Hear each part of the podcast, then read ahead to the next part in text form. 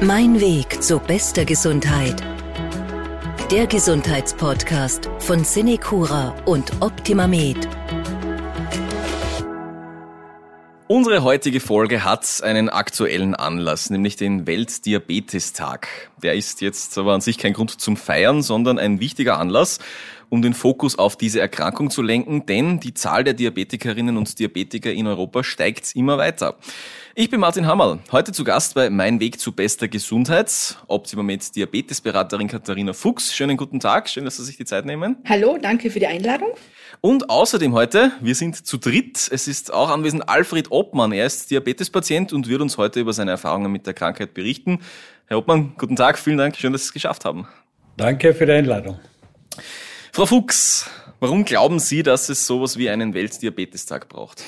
Den Weltdiabetestag braucht es deshalb, weil der Diabetes an Grund an zweiter Stelle bereits steht nach AIDS, weil es gibt viele AIDS-Erkrankte und in Österreich derzeit 600.000 bekannte Diabetiker und gefüllt ab 2030 bis zu 800.000.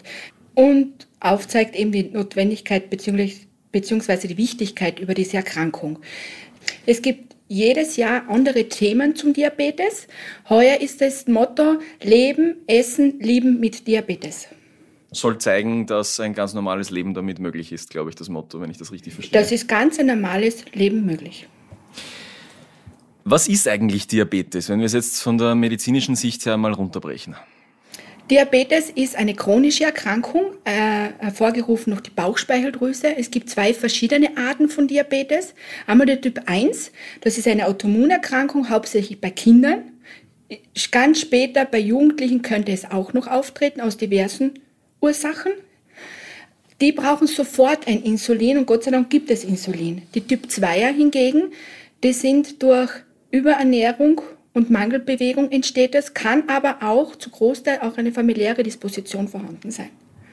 Das heißt, dass ich es wirklich auch erbe von meinen Eltern, von ist, Großeltern? Ist sehr gut möglich. Und der Typ 2 Diabetes, zum Unterschied von Typ 1 ist, der Typ 1 hat überhaupt kein Insulin mehr im Körper und der Typ 2 hat noch Insulin, nur das Insulin wirkt nicht mehr. Die Zelltüren sind praktisch verklebt und das Insulin hat nicht die Kraft, die Zelltüren aufzumachen. Dadurch bleibt der Blutzucker in der Blutbahn. Kommen wir noch kurz zum Insulin, wenn wir den Begriff schon haben. Was ist das eigentlich und wofür benötigt es der Körper? Insulin ist eigentlich ein körpereigenes Hormon. Das macht, wenn wir äh, Nahrung zu uns genommen haben, dass der Zucker wieder in den normalen Bereich hineinfällt. Praktisch, wir nehmen Essen auf, es wird verstoffwechselt, der Zucker steigt an und das Insulin macht, dass der Zucker wieder abfällt. Und da gibt es dann natürlich Schwierigkeiten, wenn das nicht so funktioniert. Bei Typ 1 sowieso. Da ist ja nichts, der muss es zuführen. Beim Typ 2 ist eben das Um und Auf, die Ernährung und die Bewegung und jede, jede, egal welches, ob orales Medikament oder ein Insulin. Jetzt sind ja rund 90 Prozent aller Diabeteserkrankten in Österreich Typ-2-Diabetiker. Lässt sich das jetzt provokant gefragt vielleicht auf unseren Lebensstil zurückführen? Ja. Schnelle Antwort, ja? Ja. Früher einmal waren wir nicht so mobil. Wir mussten zu Fuß zur Schule gehen. Ja, ich weiß noch, mein Schulweg hat 30 Minuten gedauert. Jetzt bleibt der Bus stehen vor der Haustür und das Kind wird in die Schule geführt. Es gibt überall Fertigprodukte und es wird übersehen, dass in den ganzen Fertigprodukten Zuckeranteile sind, die was uns zu Adipositas hintreiben. Das heißt, es gibt auch dann einen einfachen Weg, wie ich das vermeiden kann. Ein gesünderer Lebensstil, kann ich dann das dann auch so sagen? Genau, Ernährung und Bewegung. Dann gibt es ja auch eine Vorstufe, die Prädiabetes. Was ist das? Der Prädiabetes, das ist das, wenn man nüchtern wird, wenn einfach eine beginnende Insulinresistenz da ist. Und das ist der Eckpunkt, wo wir eigentlich alle anknüpfen sollten. Ja? Wenn der Arzt sagt, na, Ihr Zucker ist ein bisschen erhöht, dass man dann sagt, okay, bitte, ich brauche eine Beratung.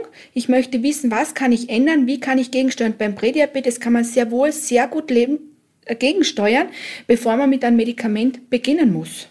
Und Gegensteuern heißt einfach der härteste Weg und der ist aber immer gegeben, auch wenn ich bereits eine Therapie brauche, die Ernährung und die Bewegung.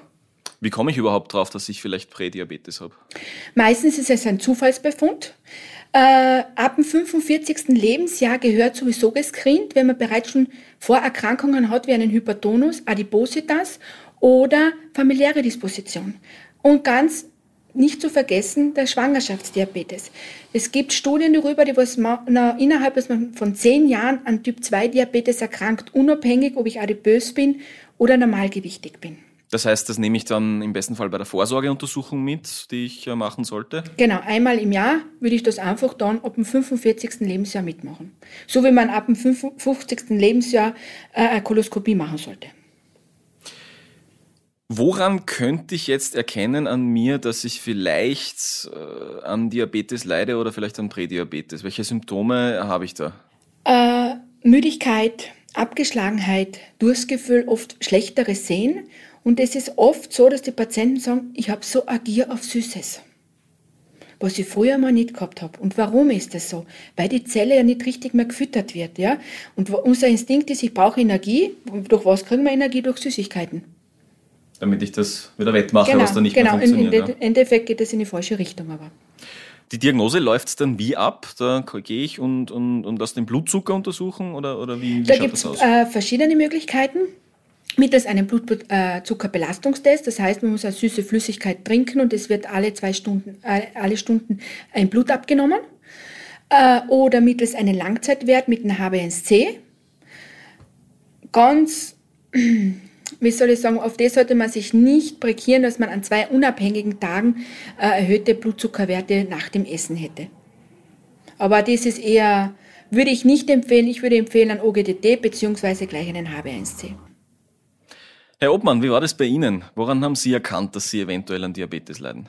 Naja, bei mir war es ja so, äh, dass ich eigentlich nie gewusst habe und eigentlich bei einer Untersuchung, bei einer gesunden Untersuchung, wo der Arzt praktisch gesagt hat, also ich habe diese erhöhten Zuckerwerte. Wirklich rein zufällig draufgekommen? Rein zufällig, ja. Ich habe überhaupt keine von diesen Symptome, Symptome gehabt. Und ich muss dazu sagen, dass ich auch immer körperlich gearbeitet habe und eigentlich sportlich auch immer aktiv war. Und also, und diese hohen, oder ich habe damals nicht so hohe Zuckerwerte gehabt, sondern erhöhte. Und der hat mir damals irgendeine Tabletten gegeben, hat angefangen mit 500 Milligramm, nachher mit 1000 Milligramm. Ich weiß aber nicht genau, also wie sie Grasen haben. Und das hat sich so dahin gewurstelt halt, bis, bis einmal immer mehr, mehr geworden ist praktisch, nicht? Und ja, bis man schließlich und endlich bis ich bei der Frau Fuchs gelandet bin. Frau Fuchs, ist das normal, dass man wirklich gar keine Symptome hat und wirklich zufällig draufkommt? Kommt das ja, öfter vor? Gerade am Anfang. Äh, das war eben das Thema Prädiabetes. Wenn man sieht, okay, der Nüchternwert ist im Labor über 100, beziehungsweise eigentlich ab 95 gehört, gescreent mittels einer HbA1c oder OGTT. Und da wird relativ oft verabsäumt, dass man sagt, ja, der Zucker ist ein bisschen erhöht, ja. Und da kann man schon abfangen, weil ab einem HbA1c von 5,7 spricht man bereits von einem Prädiabetes. Und wenn man da anknüpft, können wir es weiterhin auszögern. Kommen wir da vielleicht noch kurz zu diesem Zuckerwert, nur dass wir das auch geklärt haben. Wie misst man den Blutzucker, in welcher, in welcher Einheit? In Milligramm pro Deziliter. Äh, die äh, slawischen Länder in Millimol. Das kann man aber gut ausrechnen, aber in Österreich ist Milligramm pro Deziliter. Gibt es da einen Richtwert, dass man sagt, da sollte ungefähr liegen, der Blutzuckerwert? Äh, nüchtern bei einem Nicht-Diabetiker zwischen 80 bis 95, ja.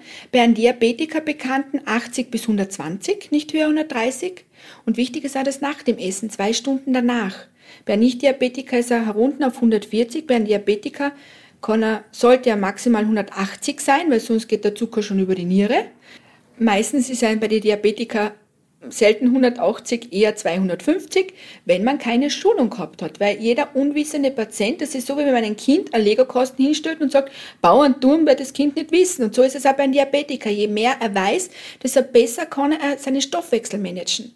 Und ich sage auch jedem Diabetiker, ihr seid eure Manager von Stoffwechsel und ihr seid alle erfolgreich, wenn ihr ein bisschen das tut, was wir euch sagen oder bitten. Wenn Sie jetzt zurückdenken an den Moment, Herr Obmann, in dem Sie gewusst haben, ja, ich bin Diabetiker, ich habe Diabetes, wie ist es Ihnen damit gegangen? Naja, dadurch, dadurch der Diabetes nicht so extrem war, habe ich das eigentlich irgendwo auf die leichte Schulter genommen. Auch. Weil Und, Sie so nichts gemerkt haben im Alltag. So jetzt genau.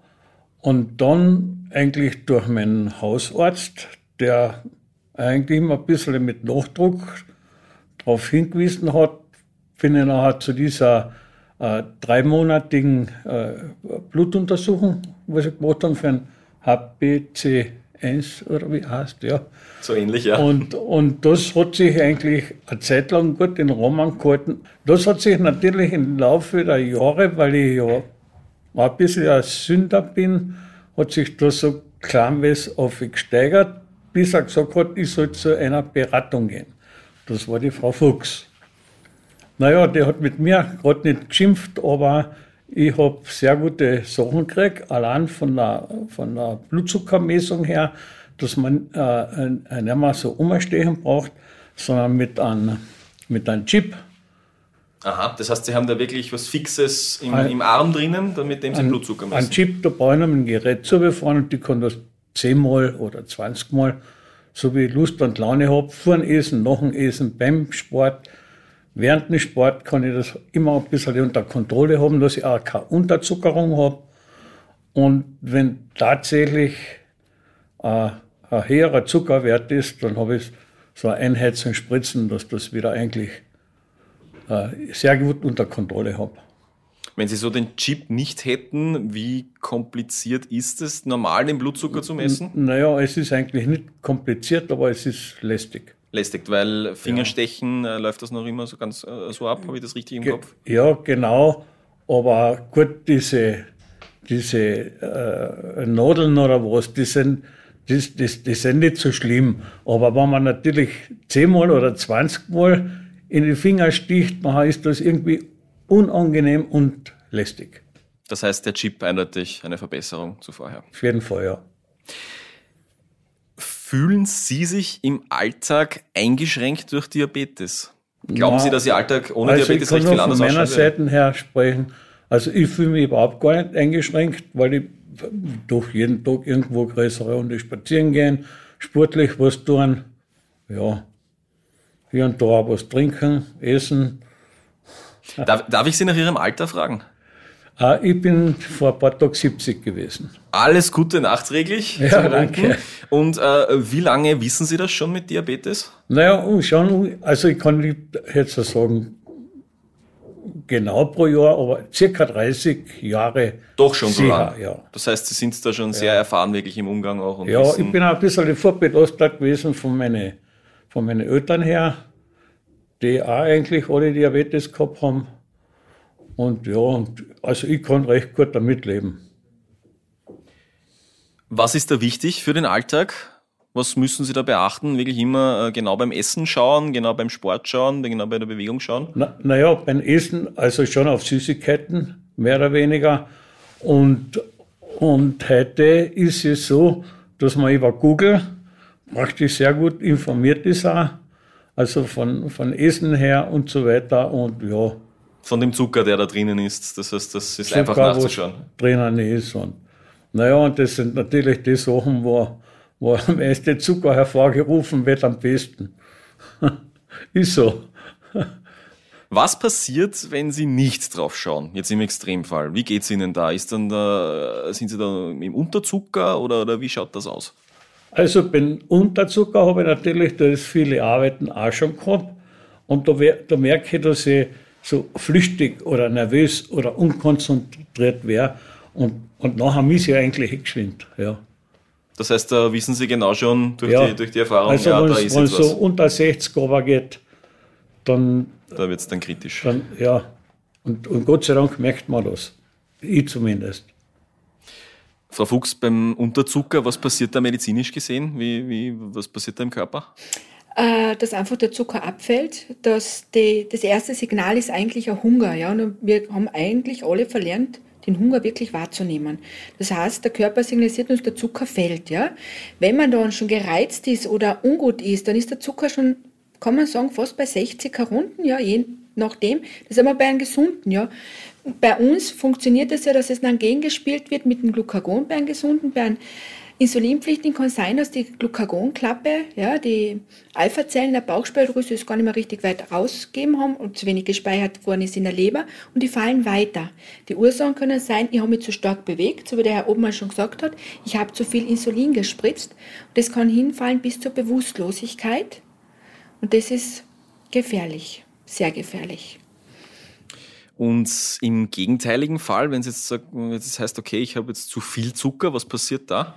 In der Ketoazidose, also man spricht ab 250 über einen längeren Zeitraum, dass es äh, einfach der Körper nicht mehr mit Insulin versorgt wird. Es steigt an.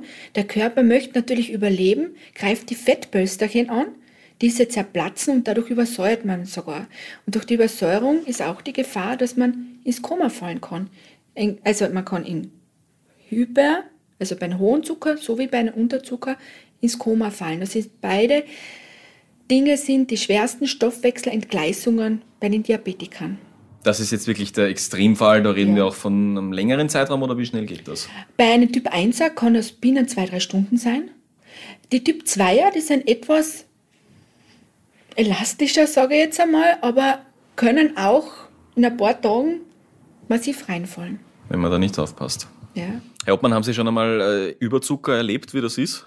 Also Überzucker kann, aber beim, beim Radfahren habe ich einmal eine Unterzuckerung gehabt und da bin ich über den Lenker abgestiegen. Wirklich einfach zack weg. In, in Galtür. Und dann mit dem gelben weiter geflogen. Anscheinend gut überstanden, hoffentlich ja, alles. Ja, ja, aber Hirnblutung gehabt. Und so, Gott sei so Dank war die so knapp, dass eigentlich nichts geblieben ist. Seitdem wahrscheinlich doppelt so gut aufpassen, ja. nehme ich einmal an. Na, und jetzt eben durch dieses neue, durch diesen neuen Sensor kann man das natürlich beim Sport mitnehmen und das ist überhaupt gar kein Problem mehr da. Das heißt, weil sie es einfach laufend überwachen können, genau. weil da nichts passieren kann. Mhm.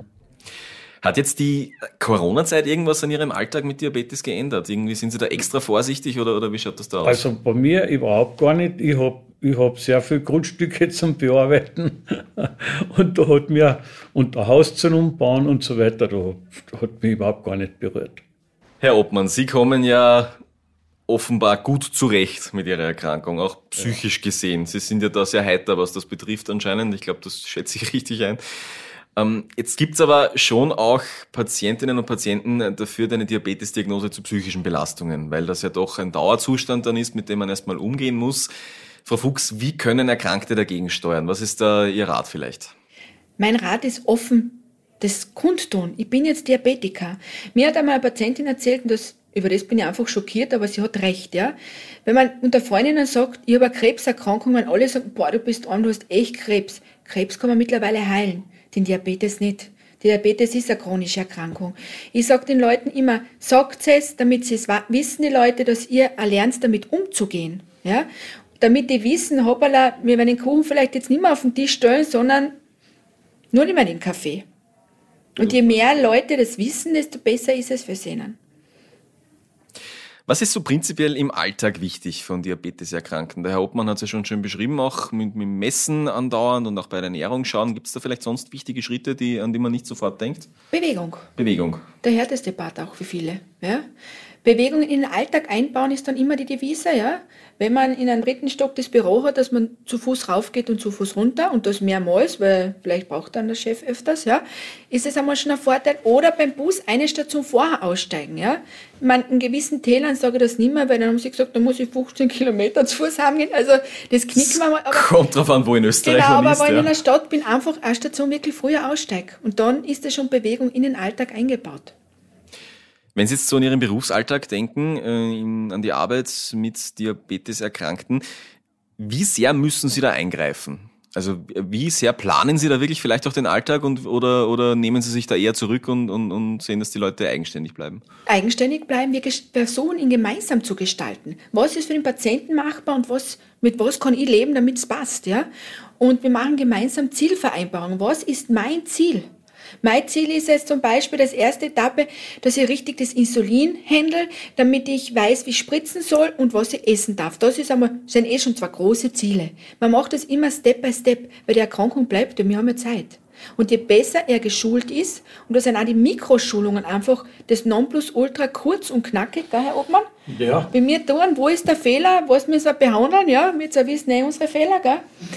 Und das funktioniert einfach so. Und zum Thema Sensor, ja, ich liebe die Sensoren. Die Patienten sind deutlich besser eingestellt. Jeder Fehler ist in der Therapie schneller ersichtlich. So wie heute habe ich zwei Damen da gehabt.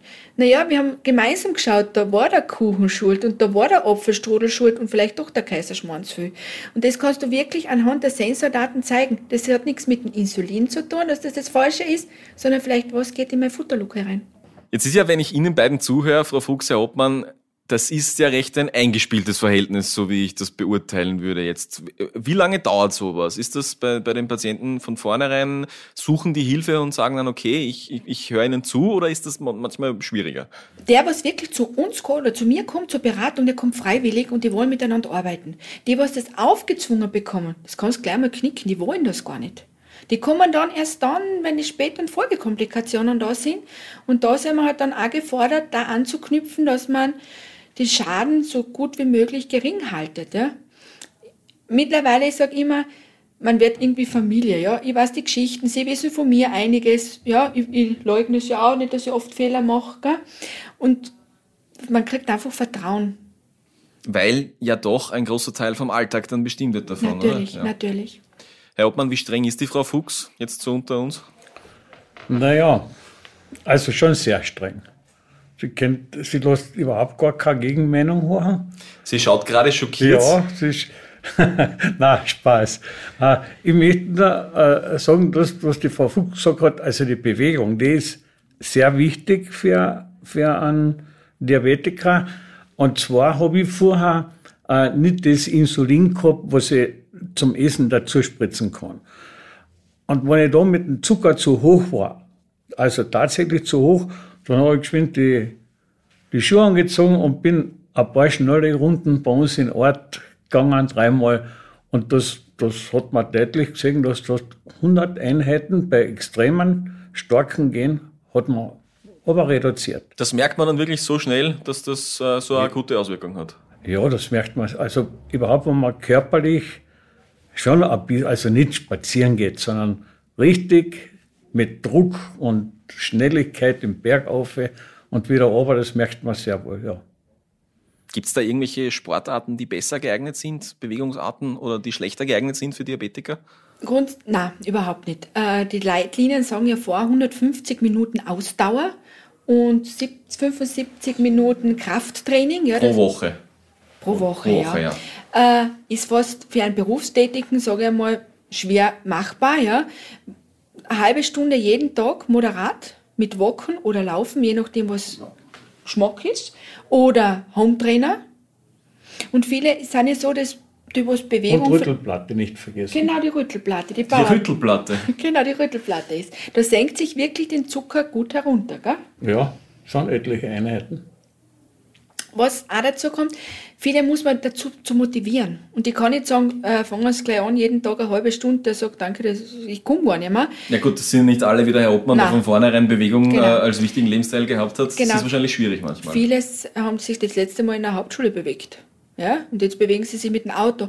Und denen das geschmackvoll zu machen, ja. Viele sagen, ne, was kann man? Ich biete sogar Tanzen an. Tanzen ist super. Man kann sich sogar ein Hypo eine tanzen. Also, ist auch möglich, ja. Bei den Hausfrauen sage ich immer 10 Minuten Vormittag und 10 Minuten Nachmittag auf dem Hometrainer und der halbe Krieg ist schon mal gewonnen. Und dann steigern wir auf. Hauptsache, es passiert was. Genau. Ein Punkt bei der Diabetesberatung, der vielleicht nicht allen Menschen sofort klar ist, warum, was ich gesehen habe auf der Homepage, was Sie anbieten, die Fußpflege, die korrekte. Warum ist das ein wichtiger Punkt bei Diabetes? Was passiert da? Was da passiert? Aufgrund von den, wenn man zu hohe Zuckerwerte hat, fängt eine Nervenschädigung an. Und die Nervenschädigung beginnt beim Fuß, Gefäßschädigungen. Und wenn wir es ganz ehrlich sein, wie oft schaut man sich seine Füße an? Nicht wirklich oft. Ein Gesunder schaut sich's gar nicht an. Die Diabetiker sollten es darum jedes regelmäßig anschauen oder jeden Tag anschauen, weil wenn ich nichts mehr spüre und mir ein Standel eintritt, ja, dann kann das zu einem Supergau werden. Da wird's kritisch dann, ja. Genauso auch, wenn ich Schuhe anziehe, gehört reingegriffen, ist da was drinnen? Es gibt Fälle, wo das Enkelkind das Matchbook-Auto in Schuh geparkt hat, den Zehen gibt's nicht mehr, weil der hat's nicht mehr gespürt und dann ist praktisch zur Amputation gekommen. Worüber wir noch gar nicht gesprochen haben heute, warum das eigentlich wichtig ist, den Diabetes unter Kontrolle zu halten. Was sind denn die Langzeitfolgen, wenn man, wenn man da nicht aufpasst? Die Langzeitfolgen sind einfach die Gefäßschädigungen und Nervenschädigungen und die verursachen eben Schlaganfall, Herzinfarkt, Dialyse, also die Niere, blind kann man werden. Dann die Fußamputationen, sprich Wundheilungsstörungen und bei den Männern, dass der Libido nachlässt.